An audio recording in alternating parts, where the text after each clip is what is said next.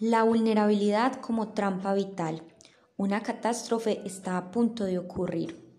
Robert, 31 años, sufre ataques de pánico. Robert estaba visiblemente preocupado cuando llegó a nuestro despacho, apenas se hubo sentado, nos contó que se encontraba mal. Robert, no sé si es aquí donde tengo que estar, pero me han dicho que venga. He ido al doctor en doctor y nadie averigua lo que me pasa. No dejan de decirme que es ansiedad y que necesito ver a un psiquiatra. Terapeuta. ¿Qué es lo que piensas? Robert. Pienso que tengo algo malo, algo físico y que ellos todavía no lo han encontrado. Robert tuvo ataques de pánico. Robert. Normalmente todo sucede de repente como llovido del cielo, las sensaciones me envuelven, tengo la sensación de que voy a morir.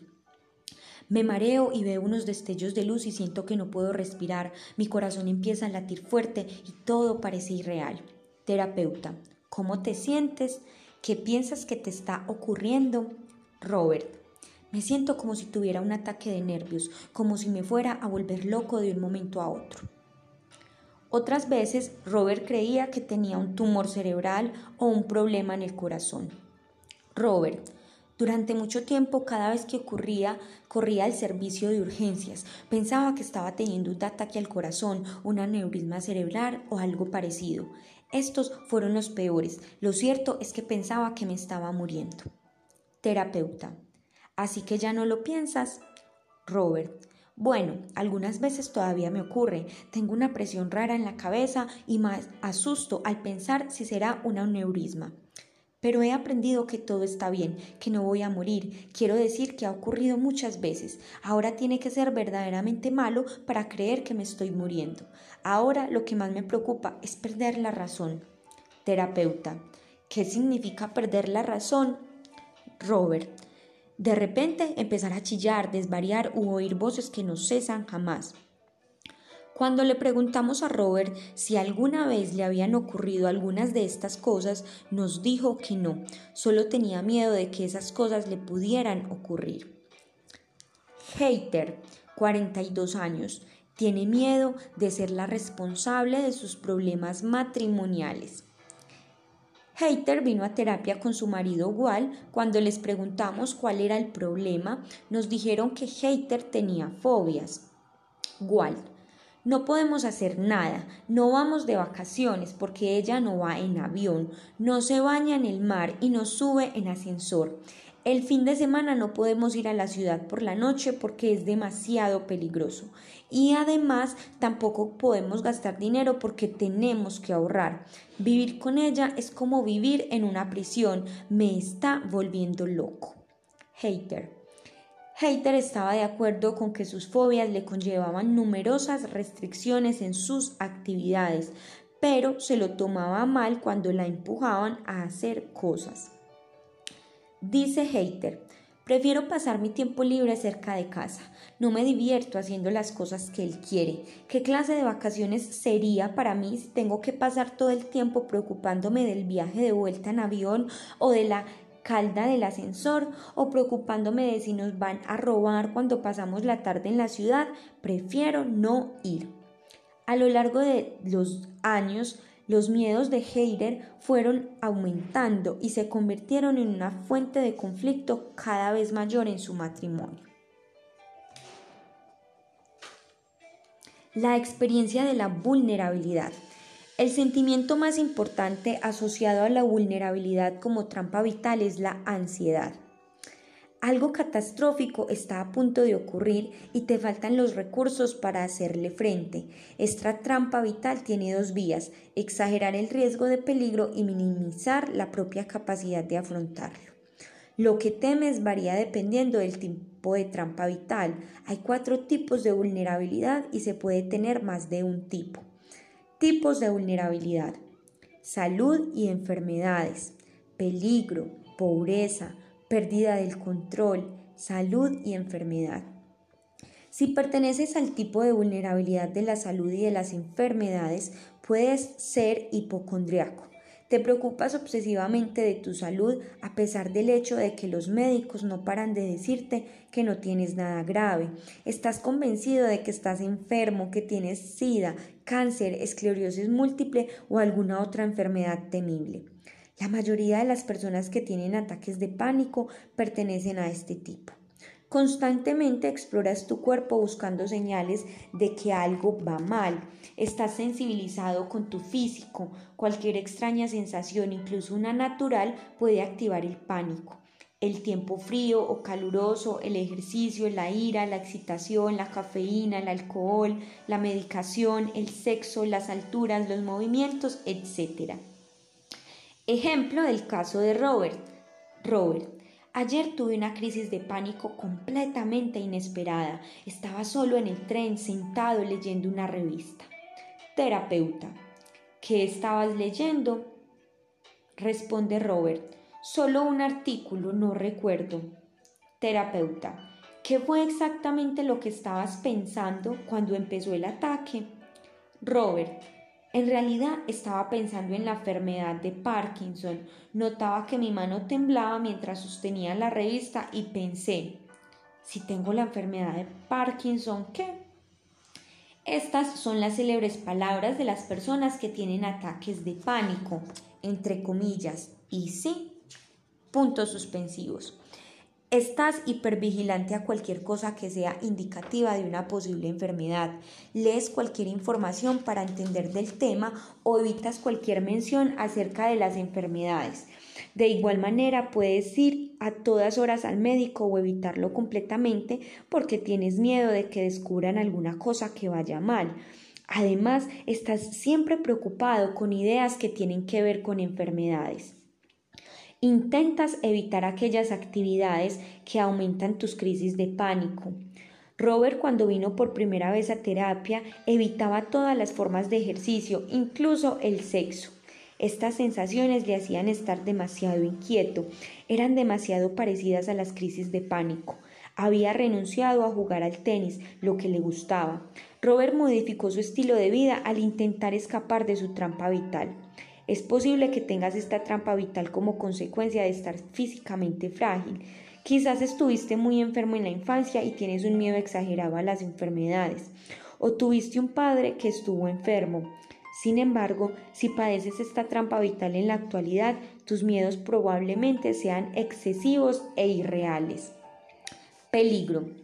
Si te describe este tipo de vulnerabilidad, tienes una exagerada preocupación por tu seguridad personal y por la de tus seres queridos. Ves el mundo cargado de peligro a cada paso que das. Ejemplo de Walt. Ella se sienta en casa a leer todas las historias de crímenes del periódico y por la noche ni siquiera quiere salir a nuestro propio porche. Heider. El porche está muy oscuro, no me gusta estar en él por la noche. Walt. Tenemos un sistema de alarma contra ladrones muy caro que me hizo instalar, pero todavía tiene miedo de que la gente pueda entrar. Responde Heider. ¿Quién sabe lo que pueden llegar a hacer a pesar de las alarmas? Intento convencerle de que ponga rejas en las ventanas de la escalera, pero no quiere escucharme. Walt. Es ridículo. Vivimos en un vecindario seguro. No necesitamos rejas en las ventanas. Tienes un sentimiento general de inseguridad cuando estás fuera de casa que no guarda proporción con el peligro real. Estás alerta a cualquiera que parezca sospechoso o peligroso porque crees que en cualquier momento alguien podría atacarte. También temes los desastres tales como los accidentes de coche y aviación. Estas son cosas que están más allá de tu control y que pueden ocurrir súbitamente. Por lo tanto, puedes evitar viajar al igual que Heider. Tienes miedo de las catástrofes naturales como las inundaciones y los terremotos.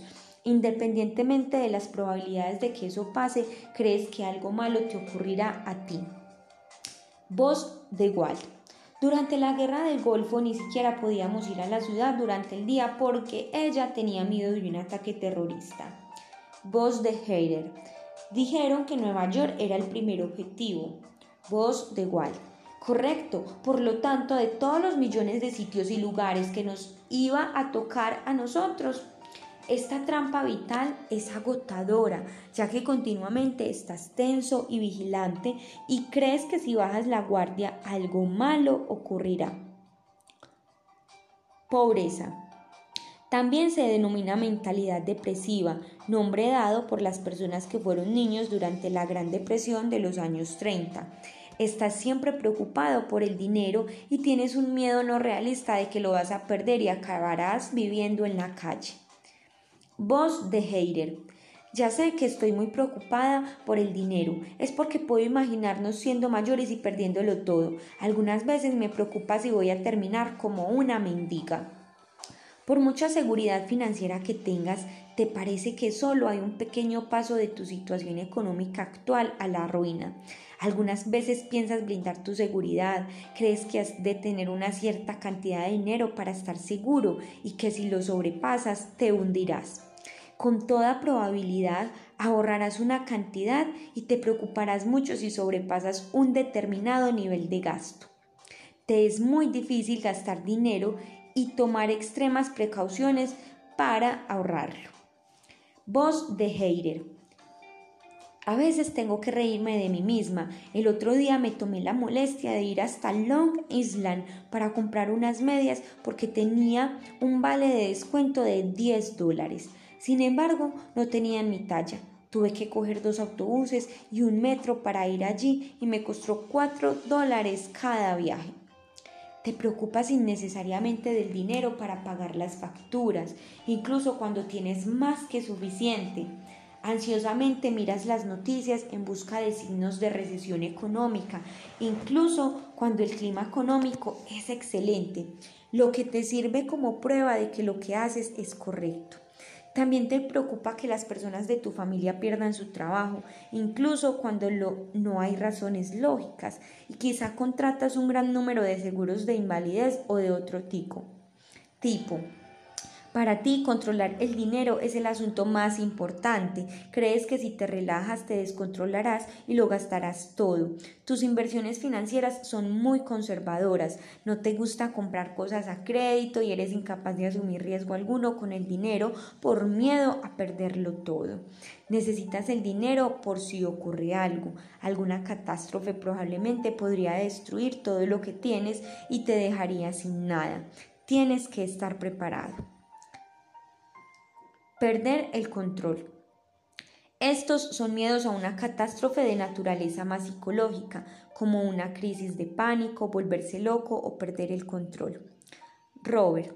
Cuando tengo ese sentimiento irreal me da miedo encontrarme perdido cada vez más lejos y no poder volver.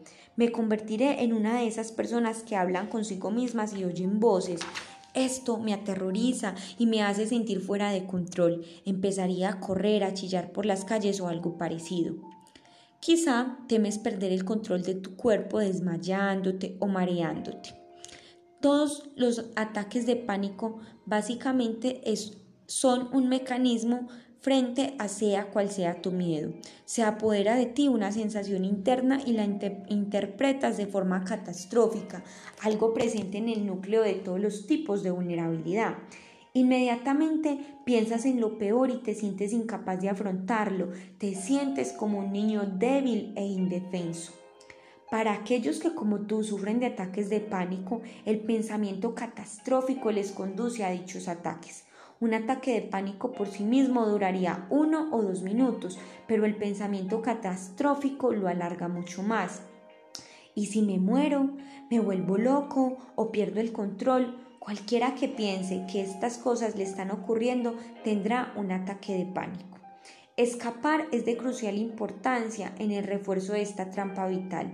Casi todos los que tienen la vulnerabilidad evitan muchas situaciones. Lo más probable es que te alejes de la mayoría de las actividades divertidas de la vida. Estos son los posibles orígenes de la trampa vital.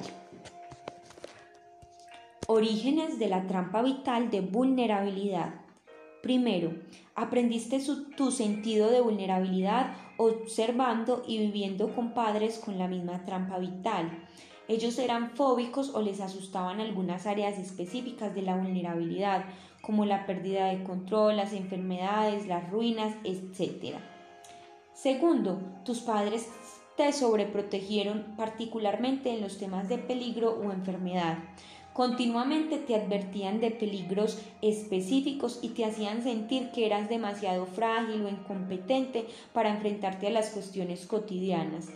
Esto suele combinarse con la dependencia. Tercero, tus padres no te sobreprotegieron adecuadamente, tu entorno infantil no parecía seguro física, emocional o económicamente. Esto suele combinarse con la privación emocional o la desconfianza y el abuso. ¿Estuviste enfermo en la infancia o viviste algún acontecimiento traumático grave, por ejemplo un accidente de coche que te llevó a sentirte vulnerable? Uno de tus padres vivió un acontecimiento traumático y quizá murió. Empezaste a considerar el mundo peligroso. El origen más común es tener un padre con la misma trampa vital. Aprendiste a través del modelado y observación de otros patrones. Ejemplo en la voz de Robert. Robert, mi madre era una hipocondriaca. Siempre acudía al médico con quejas de un tipo u otro. Creo que también tenía ataques de pánico. Muchas veces quería marcharse rápidamente de los sitios y otras no quería irse. Sé que no le gustaba la muchedumbre. Siempre me advertía de todas las cosas. Hace frío, ponte el jersey, no salgas afuera, te buscarás tu muerte. Estaba siempre controlándome, me tomaba la temperatura, me miraba la garganta y siempre nos llevaba al médico. Terapeuta. ¿Y la preocupación de volverse loco? ¿También la aprendiste de ella? Robert. Supongo que en ese sentido era muy supersticiosa. Solía hablar acerca del mal de ojo y esta clase de cosas.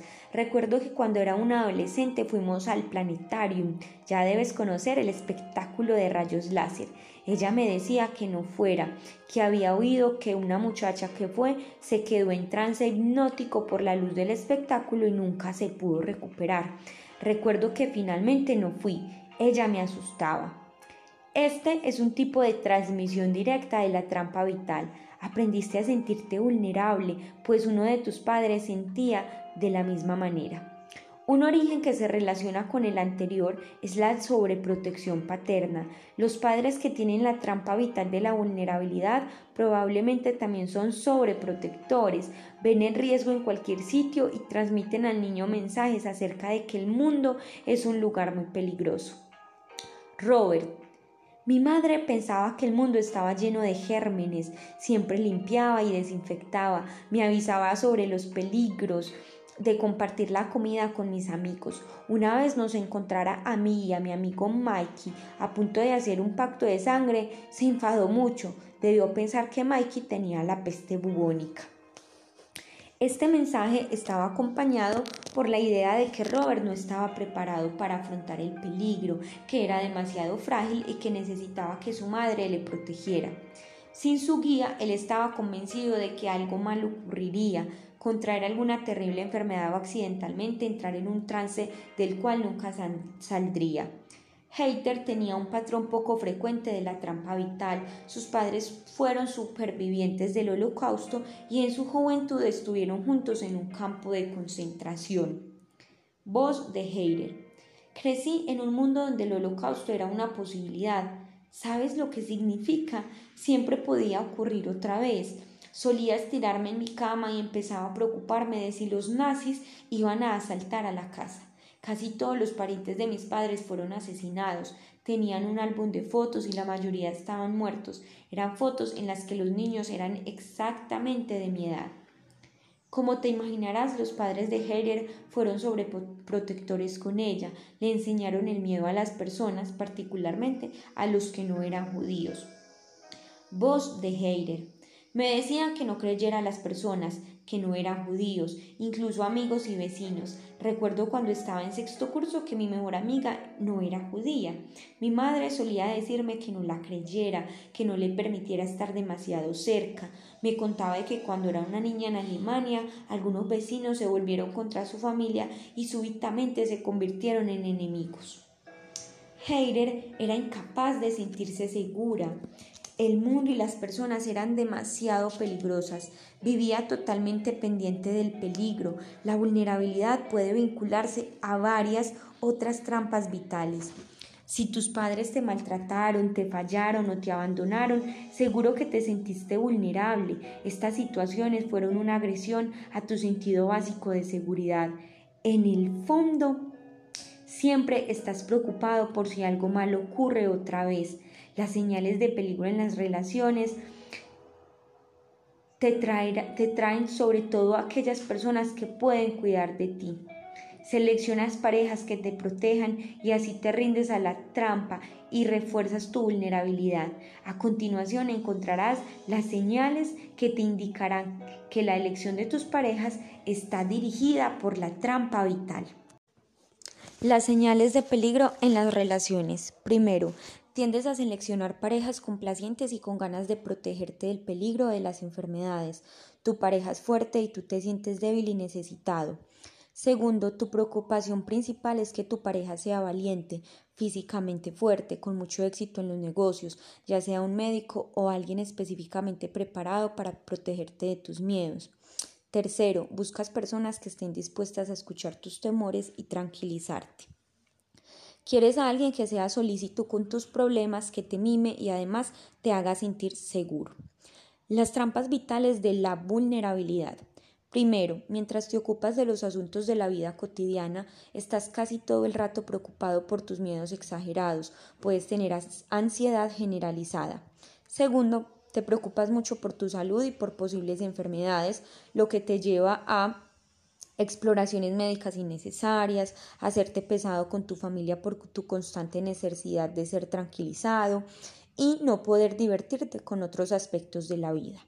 Tercero, tienes ataques de pánico como resultado de tu preocupación por las sensaciones corporales y por las posibles enfermedades. Cuarto, tienes preocupaciones irreales sobre, sobre si te vas a quedar arruinado.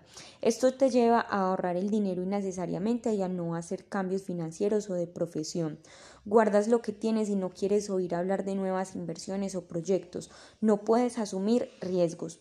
Quinto, haces lo que sea para evitar el peligro de la delincuencia. Por ejemplo, evitas salir de noche, visitar ciudades grandes, viajar en transporte público. Por lo tanto, tu vida es muy restringida. Sexto, evitas las situaciones cotidianas que suponen un cierto nivel de riesgo, por ejemplo, los ascensores, el metro o vivir en una ciudad donde podría haber un terremoto. Séptimo, permites a tu pareja que no te proteja de tus miedos. Necesitas que te tranquilice. Tu pareja te ayuda a evitar las situaciones que temes, te vuelves dependiente de él o de ella e incluso puedes enfadarte por esta dependencia. 8. La ansiedad crónica puede hacerte más propenso a algún tipo de enfermedades psicosomáticas, ejemplo, eczemas, asma, colitis, úlcera, gripa. 9. Limitas tu vida social porque tus miedos te impiden emprender muchas cosas que otras personas hacen. Décimo, restringes la vida de tu familia o pareja que se ven obligados a adaptarse a tus miedos. 11. Probablemente transmitirás tus temores a tus propios hijos. 12. Puedes utilizar diversos mecanismos para afrontar, hasta un extremo exagerado, salvaguardarte del peligro. Puedes tener síntomas obsesivo-compulsivos o pensamientos supersticiosos. 8. Puedes 13. Puedes depender excesivamente de la medicación, el alcohol, la comida, etc. para reducir tu ansiedad crónica. Escapar de la vulnerabilidad es uno de los mayores peligros. Evitas tantas actividades que dañas tu calidad de vida y la de tu pareja y familia. Esta trampa vital te limita y te restringe. Voz de Heider. Algunas veces me siento como si estuviera viviendo dentro de una nube oscura, rodeada por un mundo iluminado y soleado, y me estoy perdiendo todo eso. Experimentas tanta ansiedad que es difícil para ti sentir otras cosas.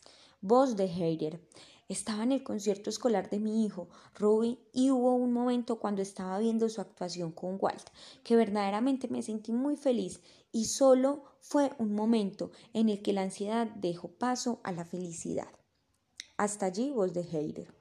Puedes ser tan protector que llegas a cerrarte la vida. Robert se sentía atrapado en su trabajo, no le gustaba, pero no quería dejarlo para no correr riesgos. Trabajaba como programador de ordenadores. Ejemplo de Robert. Mi trabajo es muy monótono y aburrido, funcionó por debajo de mi nivel. Podría ser analista. Para mí es deprimente ir a trabajar, todo el día sentado repitiendo las mismas cosas. Voz del terapeuta. ¿Por qué no buscas otro trabajo? Robert. Ya lo sé, no creas que no lo he pensado, pero tengo un buen sueldo y el trabajo es muy seguro. Quiero decir, sé que no me van a despedir. Cuando sopesas las ventajas e inconvenientes de asumir riesgos, los factores que consideras imprescindibles son la seguridad y la estabilidad. Estos son más importantes que cualquier posible ganancia. La vida para ti no es la búsqueda de la satisfacción y la diversión, sino un camino lleno de peligros que debes sortear. La trampa vital de la vulnerabilidad también te perjudica socialmente. Tu constante necesidad de seguridad desgasta a las personas que quieres porque tranquilizarte es agotador. Entre paréntesis. Nosotros lo sabemos, ya que con anterioridad lo aprendimos bien porque seguimos esta vía con varios de nuestros pacientes con vulnerabilidad. Se cierran. Nunca consigues tranquilizarte lo suficiente, es un pozo sin fondo. La vulnerabilidad como trampa vital te roba el tiempo y la energía que deberías utilizar en las actividades sociales. En vez de relacionarte, vas corriendo al doctor o instalas alarmas contra los ladrones. Estás acosado por los síntomas como los ataques de pánico y los trastornos psicosomáticos, que además te distraen y te debilitan. Seguramente hay muchos sitios a los que no puedes ir, ya que podrías ser atacado o gastar mucho dinero. Además, pides a las personas que quieres que restrinjan también sus vidas. La dependencia va unida algunas veces a la vulnerabilidad. Si te enfrentas a la vulnerabilidad escogiendo una pareja que sea fuerte, a la que pides constantemente que te tranquilice, nunca aprenderás a hacer las cosas por ti mismo. Solo te sientes intensamente vulnerable y necesitas que tu pareja esté a tu lado. Obviamente, esta situación os puede generar una gran irritación. Ejemplo, en la voz de Walt. Ella se enfada conmigo cuando la acompaño a los sitios. No puedo creerlo. Probablemente quiere que corra detrás de ella, donde quiera que vaya. Hasta ahí, voz de Walt. Si tienes tendencia en pensamiento supersticioso, es posible que uses rituales mágicos para poder, detener los peligros que percibes. Voz de Heider. Antes de ir a dormir, voy toda la casa y compruebo cada secador, la habitación de los niños, el coche, el garaje. Terapeuta. Parece bastante pesado. ¿Por qué cinco veces? Voz de Heider. Esto es lo que tengo que hacer para ser capaz de relajarme e irme a dormir. Voz del terapeuta. ¿Qué ocurre si no haces las comprobaciones? Voz de Heider. Me estiro en la cama y me preocupo. No puedo irme a dormir hasta que lo he revisado todo cinco veces.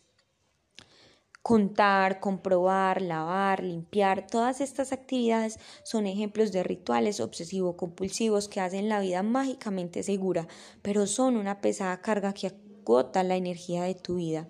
Todos estos patrones refuerzan tu sensación de que la vida es peligrosa. Nunca aprendes que con una razonable preocupación el inmundo puede ser un lugar seguro. Estos son los pasos para cambiar la trampa vital. El cambio de la vulnerabilidad como trampa vital. Primero, intenta comprender los orígenes de la trampa vital. ¿Tus padres eran fóbicos o te sobreprotegían? No te, no te protegieron, en qué áreas aprendiste a sentirte vulnerable, fueron las enfermedades, los viajes, el dinero, peligros en tu ambiente, pérdidas de control. El origen de la trampa vital es normalmente obvio y puede que ya lo conozcas. Es importante hacerse una idea del origen, aunque no tenga la misma incidencia que en otras trampas vitales. Es un buen comienzo, pero no te llevará lejos en términos de cambio. Segundo, haz una lista de tus miedos específicos. Queremos que tengas como objetivo observar tus miedos. Observa cómo te rindes a tu vulnerabilidad cuando con la protección exagerada de ti mismo y cómo escapas evitando las situaciones. Utiliza el siguiente registro. Enumera las situaciones que temes, el metro, las calles por la noche, gastar dinero, em, lugares donde hay gérmenes, etc. Ahora puntúa cada miedo utilizando una escala de 0 a 100. El 0 significa nada y el 100 significa tanto como puedas imaginarte. ¿Cuál es la intensidad del miedo? Cuando escapas o evitas la situación. Es la intensidad del miedo Finalmente, ¿cómo te sobreproteges y cómo consigues que tu familia te sobreproteja? Aquí tienes el registro que realizó Robert para la situación de miedo. Abro comillas. Estar solo en mi casa por la noche. Su miedo era una consecuencia de algo malo va a ocurrir. Estaré solo sin ninguna distracción y mi cabeza empezará a pensar en cosas raras. Finalmente, Robert descubrió su temor a los ataques de pánico y a volverse loco. Situación temida, estar solo en mi apartamento en plena noche. Nivel de miedo 75%, grado de evitación 80%. ¿Cómo me protejo a mí mismo? Invito a mis amigos a venir, llamar a amigos, salir por la noche, trabajar hasta tarde, llamar a amigas para ir por ahí. ¿Cómo me permito a mi familia sobreprotegerme? Hablan por teléfono conmigo continuamente. Haz esto para cada una de las situaciones que temes. Llega a ser consciente de cómo la vulnerabilidad como trampa vital funciona en tu vida. Elabora una lista Tercero, elabora una lista de las situaciones temidas, ordena de mayor a menor.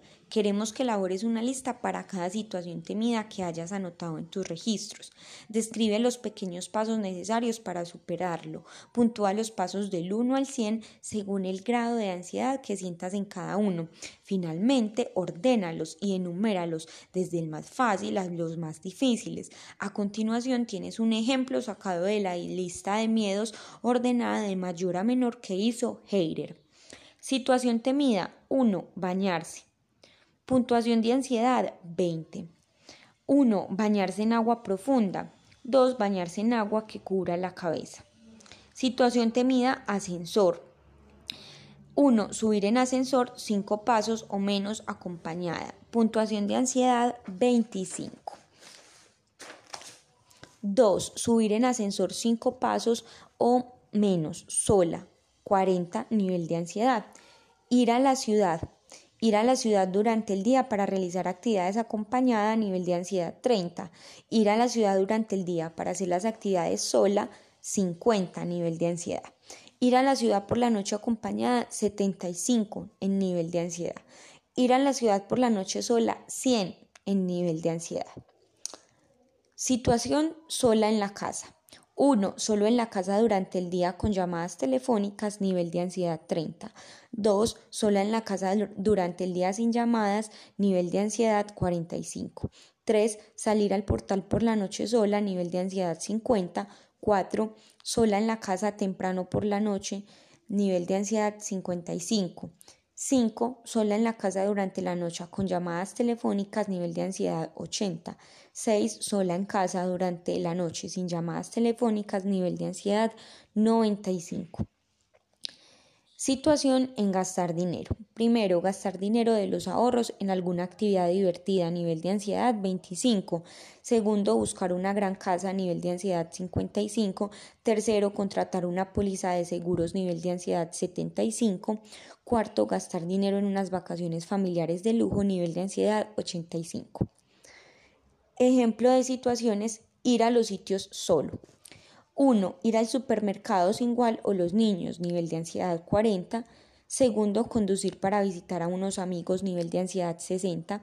Tercero, ir a los grandes almacenes sola, nivel de ansiedad 85. Situación en viajar. 1. Planificar viajes, nivel de ansiedad 30. 2. Ir un día de viaje con la familia, nivel de ansiedad 50. 3. Ir un día en tren sola, nivel de ansiedad 85. 4. Salir por la noche con la familia, nivel de ansiedad 95. 5. Subir a un avión, nivel de ansiedad 100. Enumera tantos pasos como quieras para cada situación. El factor crucial es que la lista ordenada se pueda hacer. Debería haber siempre un apartado fácil situado al principio de la lista. La lista ordenada de mayor a menor implica dejar de evitar de forma gradual. Por ejemplo, ir a los sitios que habitualmente evitas y abandonar tus sobreprotecciones, por ejemplo, tomar más riesgos solo. Debes estar seguro de incluir ambas situaciones. Utiliza como referencia el primer registro que hiciste. Cuarto, reúnete con las personas que quieres, tu esposo, esposa, amor, familia, amigos y Consigue su apoyo para encontrar tus miedos. Permite a los que te rodean saber que estás intentando superar tus sentimientos de vulnerabilidad. Diles que te protejan y que te tranquilicen menos. Puedes decirles los pasos para que paulatinamente cambien las conductas que te tranquilizan. Motiva a las personas a que te expresen más su propia vulnerabilidad. Lo más probable es que te sientas aliviado. Ejemplo de en la voz de igual. Es tan bonito no tener que ser siempre el fuerte. Era un desgaste para mí. Quiero decir que yo también tengo problemas. Me gustaría hablarlo con Heider y no quedarme a un lado. Tengo algunos problemas en el trabajo y me gustaría poder comunicarlos. Lo más probable es que tu pareja se sienta aliviada ante la oportunidad de renunciar a la sobreprotección. Normalmente les, agota estar tan solicitados. Además, ellos no tienen que eliminar completamente ese papel, solo tienen que situarlo en un nivel normal. Has elegido a muchas personas porque refuerzan la trampa vital, pero si quieres superar la trampa vital, tienes que pedirles que cambien su forma de tratarte. Paso 5 para el cambio de la trampa vital. Examina las probabilidades de que ocurran las cosas a las que tienes miedo. Muchas personas con la trampa vital de la vulnerabilidad exageran la probabilidad de que los acontecimientos que temen ocurran de verdad. Voz del terapeuta. ¿Cuál piensas que es la probabilidad de que un avión tenga un accidente? Voz de Heider. No sé, supongo que una entre mil. Terapeuta. Y cuando tú estás en el avión, ¿cuál crees que es la probabilidad? Voz de Heider. Cuando estoy en el avión, las probabilidades parecen mayores. Puede ser, ser 6 de 10. Terapeuta. ¿Sabes que verdaderamente la probabilidad está más cercana a una entre un millón? Ahora mismo utilizas la intuición para juzgar. Sientes que las probabilidades de peligro son altas. El problema es que tu intuición es equivocada porque está bajo la influencia de la trampa vital. Queremos que evalúes objetivamente las probabilidades. Empieza a recoger información. Solicita la opinión de otras personas o lee acerca del tema. Edúcate a ti mismo. Cuanta mayor sea tu precisión, más disminuirá tu ansiedad. Anota la probabilidad de cada situación que temes según te sientas cuando te enfrentes a ella, basándote en la opinión de las personas próximas. Anota las posibilidades reales de tus temores. Utiliza este registro. Aquí tienes un ejemplo rellenado por Robert. Situación temida. Voy a volverme loco durante un ataque de pánico. ¿Cuál es la probabilidad de que esto ocurra cuando estoy en la situación? 99%. La probabilidad más realista de que mi miedo ocurra, basado en la opinión de otras personas, 25%. De hecho, el 25% que escribió Robert como probabilidad real era demasiado alto. La probabilidad de que alguien se vuelva loco en un ataque de pánico es prácticamente cero, porque hasta la fecha no tenemos conocimiento de que haya ocurrido. Los trastornos por pánico es un tema ampliamente estudiado y nadie ha aportado el caso de una persona que se volviera loca durante un ataque de pánico. Se puede decir lo mismo con respecto a la muerte y a perder el control. Estas cosas no ocurren durante un ataque de pánico. Tú solo tienes miedo de que eso ocurra. Para decirlo de otro modo, la probabilidad de morir, enloquecer o perder el control durante un ataque de pánico no es mayor de la que tienes en otras situaciones normales. Ataque de pánico no aumenta las probabilidades. La exageración de las probabilidades forma parte de tu tendencia a aumentar la posibilidad de que ocurran los peligros. Aumentas al máximo la situación de riesgo y consideras que eso ocurrirá con toda probabilidad. De hecho, la posibilidad de que la mayoría de esas situaciones catastróficas ocurran es extremadamente baja. Paso número 6 para el cambio de la trampa vital de vulnerabilidad. Escribe una tarjeta recordatorio para cada miedo. Recuerda cómo la trampa vital te conduce a catastrofizar. Anímate a encarar lo que estás evitando y renuncia luego a la sobreprotección. He aquí te comparto el ejemplo que escribió Heider frente a su trampa vital. Una tarjeta recordatorio de vulnerabilidad. Sé que tengo verdadero miedo del trayecto en ascensor, de que ocurra alguna catástrofe, como el edificio, que el edificio se incendie y el ascensor quede atascado. Siento que es muy probable que ocurra, pero en realidad lo que me pasa es que mi trampa vital de vulnerabilidad se está activando. Probablemente estoy exagerando el grado de riesgo. De todos modos, me forzaría a mí misma a exponerme a esta situación a pesar de mis miedos para darme cuenta de que no existe peligro real. Ya sé que quiero contar los, pisos cinco veces antes de subir en el ascensor. Siento que me hace sentir más segura, pero no necesito hacer la comprobación. Me siento lo suficiente segura para no hacerla. La comprobación es solo una superstición. Además, es una carga y la quiero superar. Utiliza las tarjetas recordatorio cada vez que tu trampa vital se active. Te, te darás cuenta de que tu tendencia a aumentar el peligro de las situaciones. Haz una nueva evaluación de las probabilidades y exponte a la situación. Finalmente, tu ansiedad pasarás y te sentirás cómodo. Séptimo paso para trabajar la trampa vital de vulnerabilidad. Habla con tu niño interior. Sé como un padre fuerte y valiente con él. Los sentimientos conectados a tu trampa vital son de niño, de tu niño interior vulnerable. Necesitas desarrollar un padre interior para ayudar al niño interior. Para ello puedes utilizar la imaginación. Ejemplo de imaginación. Terapeuta. Obtén una imagen de la infancia en la que, resistieras vulnerable. No la busques, solo dime la primera que venga a la cabeza. Hater. Estoy en la cocina con mi padre y nuestra, y nuestra nevera se mueve. Vecina, su nombre es Blanche y es muy guapa. Tengo aproximadamente seis años. Tenía casi seis años cuando Blanche se trasladó a nuestro vecindario. Estoy sentada en la mesa comiendo un mocadillo y oigo a Blanche preguntarle a mi madre qué eran aquellos números que tenía en su brazo. Ella se había dado cuenta de que los tatuajes de mi madre que mi madre tenía eran números. Mi madre le empezó a explicar a Blanche que había estado en un campo de concentración. Abro comillas. Hace ya mucho tiempo, dijo, cuando era una niña. Era la primera vez que claramente oía esto. Quiero decir, ya sabía que había ocurrido algo terrible, pero esta fue la primera vez que empecé a entender lo que pasó. Terapeuta, ¿y cómo te sientes? Heider, siento un escalofrío que me recorre. Me estoy asustando, estoy muy asustada. Una vez pongas en contacto la imagen y los sentimientos de vulnerabilidad, imagínate a ti mismo como adulto para consolar al niño asustado. Intenta que el niño vulnerable se sienta seguro. Voz de Heider. Me imagino a mí misma tal como soy ahora. Me siento en la mesa con la niña Heider. Yo le digo, no tienes que tener miedo. Tú estás segura, estás en tu propia casa y estoy aquí contigo y estás segura. Nadie te herirá, no hay nazis aquí. Si tú quieres salir a jugar, estaré contigo. Yo te protegeré, te ayudaré a hacer frente a lo que temas.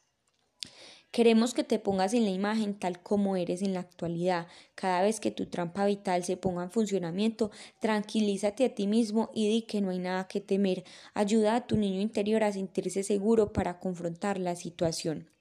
Paso número 8 para el cambio de la trampa vital. Practica las técnicas de relajación. Las técnicas de relajación pueden ayudarte a centrar tanto tu cuerpo como tu mente y controlar los síntomas físicos de la ansiedad, eliminando los sentimientos de peligro. Aquí tienes un ejercicio de meditación simple. Hay dos partes, una de respiración y otra de meditación. Respira lentamente y desde tu diafragma. No deberías respirar más de ocho veces por minuto.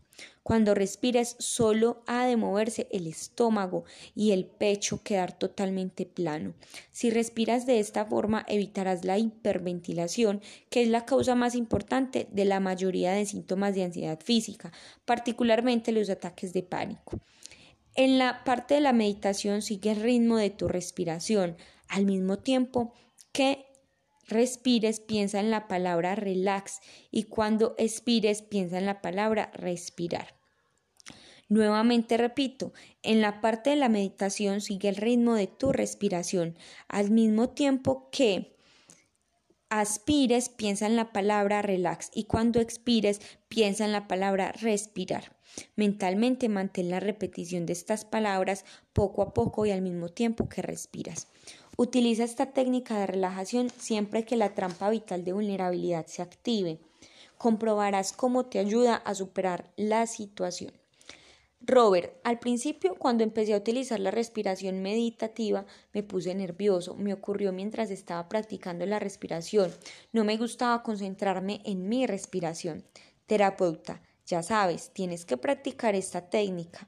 Robert, sí lo hice y ahora me ayuda. Cada vez que empiezo a sentir ansiedad la utilizo y me tranquiliza, me ayuda a estar en mejor situación.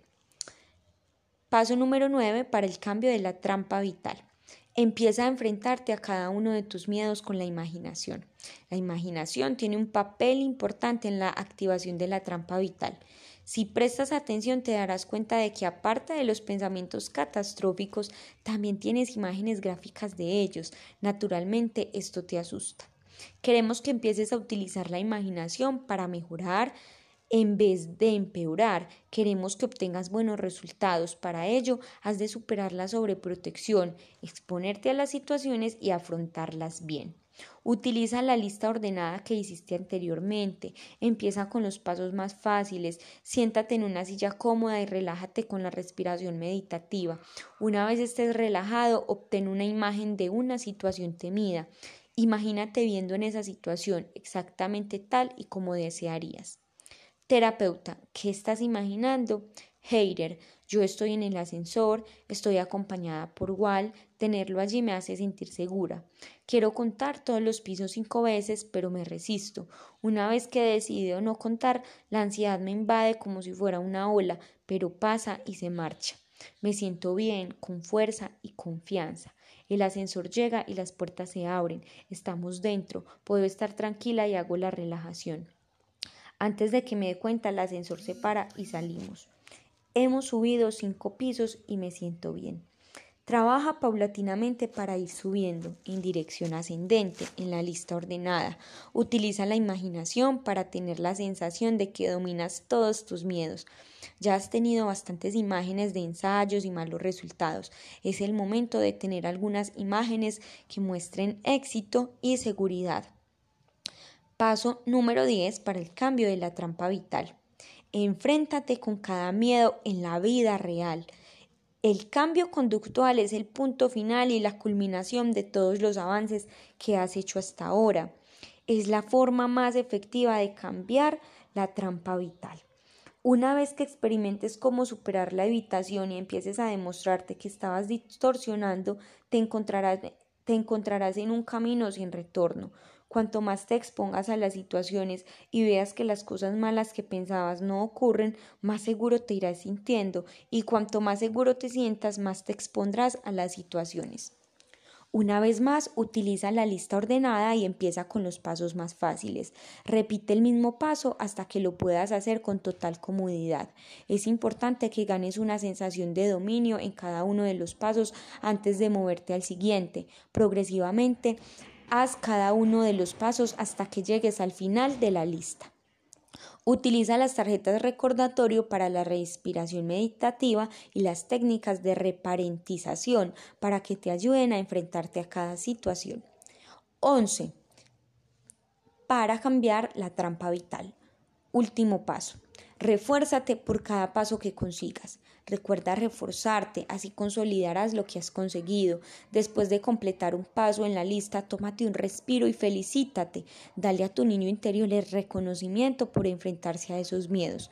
Tú te mereces los elogios. Lo que hiciste se supone que es propio de valientes. No es fácil enfrentarse a los miedos. Percátate de la, de la irrealidad de esos miedos. Eso reforzará la sensación de que tus sentimientos de vulnerabilidad son muy exagerados. Hasta aquí la trampa vital de vulnerabilidad. Comentarios finales. Para superar la vulnerabilidad has de abrirte nuevos horizontes en la vida. Ya te has perdido demasiadas cosas como consecuencia de los miedos. Después de utilizar los pasos para descritos anteriormente, tanto Heider como Robert descubrieron que sus vidas mejoraron ampliamente. Robert, pienso que las cosas que realmente me llevaron a moverme fueron darme cuenta de lo que me había perdido. Quiero decir, que yo mismo me estaba privando de todo, toda mi vida estaba dedicada a la ansiedad. Si te das cuenta de que no puedes vencer la trampa vital tú solo, plantéate una terapia. ¿Por qué continuar restringiendo tus actividades y negártelas a ti mismo? El viaje de salida de la vulnerabilidad como trampa vital es un viaje que te conduce a la vida.